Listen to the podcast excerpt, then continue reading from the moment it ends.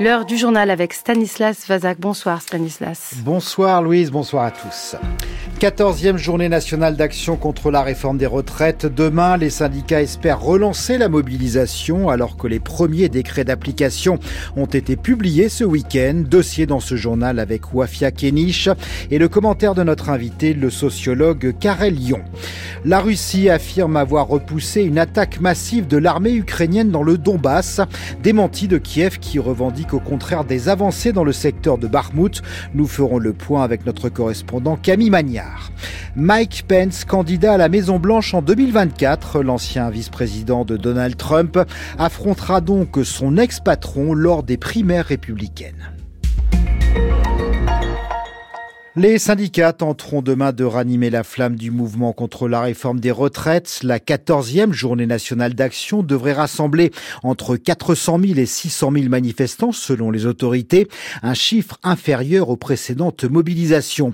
Côté perturbations, elles seront très limitées dans les transports, 9 trains sur 10 en circulation à la SNCF, trafic normal à la RATP en région parisienne, mais un tiers des vols annulés au départ de l'aéroport d'Orly. L'avenir du mouvement contre la réforme des retraites se joue peut-être demain. Le 19 janvier, date de la première manifestation, les 7 et 23 mars ou encore le 1er mai. À chaque fois, des millions de personnes dans les rues, un peu partout en France, y compris dans de petites villes peu habituées au cortège, la mobilisation contre la réforme des retraites a connu une ampleur et une durée quasiment sans précédent. Cette 14e journée sera-t-elle la dernière? On attend effectivement sans doute moins de monde, car cette mobilisation se déroule dans un climat de résignation pour les opposants à la réforme une réforme des retraites qui a bien été promulguée, des décrets qui sont en cours de publication et le gouvernement qui promet une mise en application en septembre. Pour le moment, seuls deux décrets sur 31 ont été publiés. Les membres de l'intersyndicale préviennent qu'ils seront extrêmement attentifs et cherchent la faille juridique dans chacun de ces textes. Pourtant, ces derniers jours, les leaders syndicaux font encore bonne figure. Leur unité perdure et le combat, promettent-ils, n'est pas terminé, comme l'explique Sophie Binet, pour qui rien n'est joué d'avance. La secrétaire générale de la CGT, comme son homologue de la CFE-CGC, François Omril, assure qu'ils ont encore des leviers à activer. On fera tout ce qu'il faut pour que cette loi ne s'applique pas, prévient le dirigeant des syndicats des cadres. Enfin, Laurent Berger, leader de la CFDT, qui quittera son poste le 21 juin, a expliqué une nouvelle fois cette semaine qu'à ses yeux, cette réforme est le résultat d'un vice démocratique. On n'en aura jamais fini avec la réforme, dit-il, car le ressentiment et profond. Wafia Kenich, merci. Cette quatorzième journée d'action intervient deux jours avant l'examen en séance à l'Assemblée du texte d'abrogation de la réforme, un texte porté par le groupe Lyot. Un examen qui n'aura peut-être pas lieu puisque la présidente de l'Assemblée, la macroniste Yael Braun-Pivet, pourrait activer l'article 40 de la Constitution qui permet de rejeter une proposition de loi mettant en danger les finances publiques. Invité de ce journal, le sociologue Karel Lyon, chercheur au CNRS et au laboratoire IDHES de l'Université Paris-Nanterre. Bonsoir. Bonsoir. Karel Lyon, peut-on parler d'un baroud d'honneur des syndicats demain alors que les deux premiers décrets d'application de la réforme ont été publiés dimanche au journal officiel?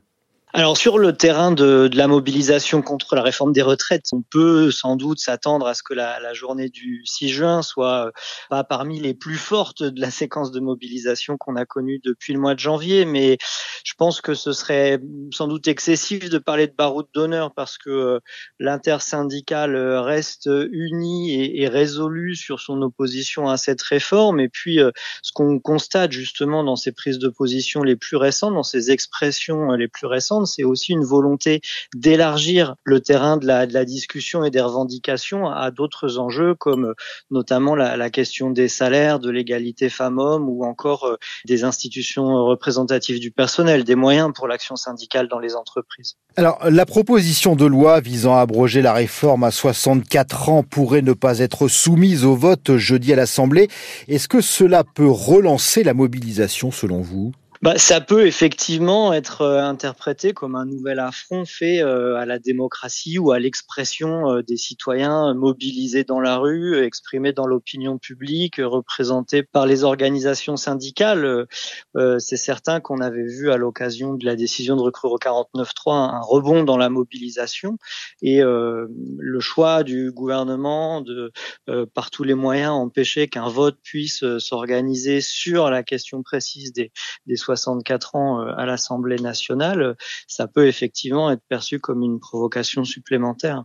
Euh, vous l'évoquiez tout à l'heure, vous avez le sentiment que les syndicats sortent renforcés de ce mouvement contre la réforme des retraites, même s'ils n'ont pas réussi à faire reculer le gouvernement? Oui, oui, sur au moins euh, deux plans. Sur un premier plan, c'est celui de la légitimité du mouvement syndical. Euh, en parlant d'une seule voix, les, les, organisations syndicales ont été en, en capacité d'imposer en fait dans le débat public euh, le point de vue du monde du travail, et ça, ça a quand même fortement contribué à la réussite de la mobilisation, au succès des manifestations, et puis aussi sur un plan tout simplement organisationnel, puisque les, les syndicats ont été marqués et surpris, hein, parce que c'est vraiment une tendance qui est en rupture avec la, ce qui s'était passé les années précédentes. Hein. Euh, les organisations syndicales ont été surprises par un, regain d'adhésion assez, assez considérable depuis que s'est déclenché ce mouvement. Est-ce que la présence de Laurent Berger de la CFDT a permis justement peut-être d'amplifier ce mouvement? Alors, ce qui est certain, c'est que la, le fait que la CFDT soit devenue la première organisation euh, syndicale euh,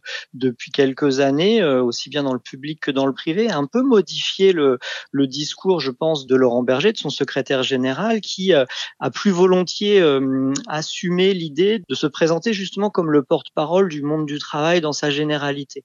Et cette posture, finalement, il l'a insufflé à l'ensemble de l'intersyndicale. Les autres organisations syndicales s'y sont bien volontiers euh, rallié dans la mesure où justement les prises de position étaient élaborées de manière collective et unitaire. Et je pense qu'il aura effectivement contribué à, à, donner une visibilité à un front syndical euh, unifié. Je pense que ça, ça, ça, a sans doute joué très fortement, mais d'une certaine manière aussi, euh, ce qui a contribué à renforcer les organisations syndicales dans cette séquence, c'est aussi qu'à un moment où on s'attendait à ce que l'intersyndicale soit fragilisé, je pense au, au moment du congrès de la CGT avec une organisation qui était très divisée en interne. Finalement, euh, la CGT est sortie renforcée euh, de, ce congrès à la surprise générale un petit peu hein, avec une équipe unie autour de, Sophie Binet. J'ai l'impression qu'il y a eu en fait une deuxième séquence après cette impulsion qui a été donnée par euh, par Laurent Berger hein, dans cette idée que l'intersyndicale devait vraiment assumer d'être la, la voix du monde du travail mobilisé. L'effort qui a été mis par par la nouvelle secrétaire générale de la CGT a notamment renforcé l'expression unitaire de l'intersyndicale au-delà du seul terrain des retraites, a permis aussi de, conforter cette posture. Et du coup, la distinction traditionnelle entre syndicats réformistes comme la CFDT et syndicats contestataires comme la CGT, cette distinction est peut-être en train de s'estomper? Bah, je pense qu'elle s'estompe euh, d'autant plus que euh, les pouvoirs publics sont ceux qui refusent le dialogue aujourd'hui. Hein, quand l'exécutif euh, renvoie aux syndicats qui n'ont jamais fait de proposition, pas porté d'arguments dans le débat sur les retraites, alors que l'ensemble des organisations syndicales avaient porté des propositions de financement alternatives.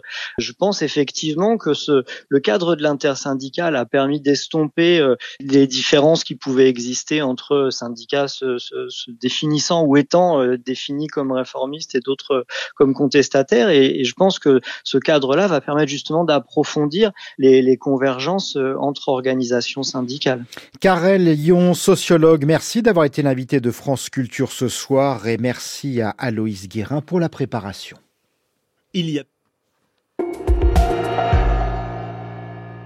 Cette euh, question ce soir, la fameuse contre-offensive ukrainienne a-t-elle débuté? En tout cas, la Russie affirme avoir déjoué une attaque d'ampleur dans le Donbass, faisant au moins 250 morts dans les rangs ukrainiens. Mensonge, répond Kiev, qui reconnaît toutefois être à l'initiative dans la région. Les précisions de notre correspondant en Ukraine, Camille Magnard. Il y a bien des opérations offensives qui sont menées par l'armée ukrainienne, déclare sa porte-parole Anna Maliar, mais selon elle, ça ne se passe pas là où les Russes l'affirment et il ne faut pas forcément y voir le début de la grande contre-offensive ukrainienne. Les attaques et les avancées revendiquées par Kiev se concentrent toujours autour de la ville de Bakhmut, au nord de Donetsk, où les Ukrainiens disent consolider leur position tout autour de la ville tenue par les Russes. Ces mêmes Russes affirment, eux, avoir repoussé hier une offensive majeure, mais au sud-est de Donetsk. Et ça, ça n'est pas du tout confirmé par Kiev. En résumé, les Ukrainiens continuent à entretenir le flou stratégique avec des commentaires volontairement cryptiques comme celui posté tout à l'heure par le chef de cabinet de Volodymyr Zelensky. La vraie sagesse, c'est d'arriver à convaincre l'ennemi qu'il a déjà perdu. La victoire et la défaite commencent dans la tête. Preuve que l'Ukraine est bien à l'offensive, mais dans une guerre avant tout psychologique, pour l'heure en tout cas. Camille Magnard, correspondant de France Culture à Kiev, et ce soir, Volodymyr Zelensky a pris la parole pour saluer les avancées de l'armée ukrainienne près de Bakhmut. Le président ukrainien n'est pas rentré dans le détail de ces avancées, mais il a ironisé sur la réaction, je cite, hystérique de Moscou, qui prétend avoir repoussé les soldats ukrainiens. L'ennemi sait que l'Ukraine va gagner, a conclu Volodymyr Zelensky. Par ailleurs, à Washington, Joe Biden croise les doigts pour la victoire de l'Ukraine. Interrogé sur les chances de succès de la contre-offensive, le président américain a levé silencieusement la main pour croiser son index et son majeur. On reste aux États-Unis pour évoquer cette nouvelle candidature à la Maison-Blanche en 2024 face justement à Joe Biden. Mike Pence a déposé son dossier ce matin. L'ancien vice-président de Donald Trump participera donc aux primaires républicaines. Il veut incarner un conservatisme débarrassé des excès du Trumpisme. Sébastien Paour nous appelle de Washington. L'ancien vice-président a choisi le jour de ses 64 ans et l'Iowa pour annoncer officiellement qu'il brigue l'investiture républicaine pour 2024. Il sera à Des Moines mercredi et dira qu'il tente sa chance face à son ancien patron, le 45e président Donald Trump, avec lequel Pence a pris ses distances ces derniers mois sur la contestation des résultats de la présidentielle de 2020 et sur son rôle dans l'assaut du Capitole le 6 janvier 2021. Mike Pence devait certifier les résultats du scrutin ce jour-là au Congrès en tant que vice-président. Les partisans du président de l'époque étaient gonflés à bloc par le discours de leur mentor devant la Maison Blanche et la foule criait pendez Mike Pence en marchant sur le Capitole. Le conservateur évangélique opposé à l'avortement a-t-il pour autant ses chances face au milliardaire qui est candidat lui à un second mandat depuis déjà six mois? Pas sûr. Trump est à plus de 50% des intentions de vote chez les électeurs républicains. Pence à 6%. Sébastien Paour, correspondant de France Culture aux États-Unis. Retour en France, c'était le visage de Valeurs Actuelles sur les plateaux de télévision. Geoffroy Lejeune, le directeur de la rédaction de l'hebdomadaire classé à l'extrême droite, a été mis à pied.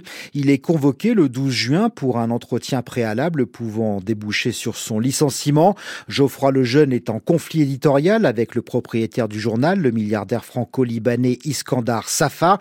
Proche d'Éric Zemmour, Geoffroy Lejeune a fait de Valeurs Actuelles une vitrine des idées du leader de Reconquête avec à la clé de nombreuses polémiques et une condamnation pour injure publique à caractère raciste envers la députée insoumise Danielle Obono. Alan Wakra est maître de conférences en sciences de l'information à l'université Sorbonne Nouvelle. Il a enquêté sur l'évolution de valeurs actuelles depuis 2019 et pour lui, le propriétaire Iskandar Safa cherche désormais à redorer le blason de l'hebdomadaire. C'est surtout Charles Villeneuve et Jean-Claude Dacier et Étienne Moujotte qui ont euh, en fait euh, conseillé, recommandé l'achat du titre pour cet homme d'affaires qui souhaitait mettre un pied dans les médias. Mais peut-être que effectivement il a été euh, déçu, ça lui a déplu le fait que Geoffroy Lejeune multipliait les coûts, les couvertures médiatiques sur un certain nombre d'affaires. Et puis c'est pas seulement la capacité de faire parler du titre, hein, c'est aussi de propulser ses idées au centre de l'espace médiatique en audiovisuel, en télé, donc sur les chaînes d'infos en continu, en particulier CNews. D'un côté, effectivement, ça peut réjouir l'actionnaire qu'on en parle. D'un autre côté, c'est coup de force euh, symbolique, cette façon de faire effraction euh, au centre euh, du débat public. Ça peut aussi porter préjudice aux affaires donc, liées à l'armement et la défense de ce propriétaire-là, y compris en publiant une tribune de militaires qui peut créer des difficultés assez fortes. Et il y a aussi, d'un point de vue plus économique, des difficultés. Malgré ces coûts d'éclat, n'a pas réussi à convaincre très largement et à augmenter son nombre d'abonnés de façon significative pour assurer la pérennité des affaires du journal. On entend beaucoup parler du titre, alors que son lectorat reste relativement modeste, autour de, 100 000 euh, lecteurs, et il y a assez peu de débouchés euh, d'un point de vue économique, dans une presse qui est par ailleurs une catégorie de presse, un magazine d'opinion, qui est relativement morose hein, d'un point de vue économique. Alan Wakra, maître de conférence à l'université Sorbonne Nouvelle, il répondait à Éric Chavroux. Le temps demain, pas de changement notable, toujours des orages au sud et toujours du soleil au nord. Les averses orageuses seront fréquentes sur le quart sud-ouest. Les températures minimales iront de 10 à 19 degrés du nord à la Méditerranée. L'après-midi, il fera entre 24 et 30 degrés. C'est la fin de ce journal préparé ce soir avec Annie Bro à la technique Antoine Tropé. 22h.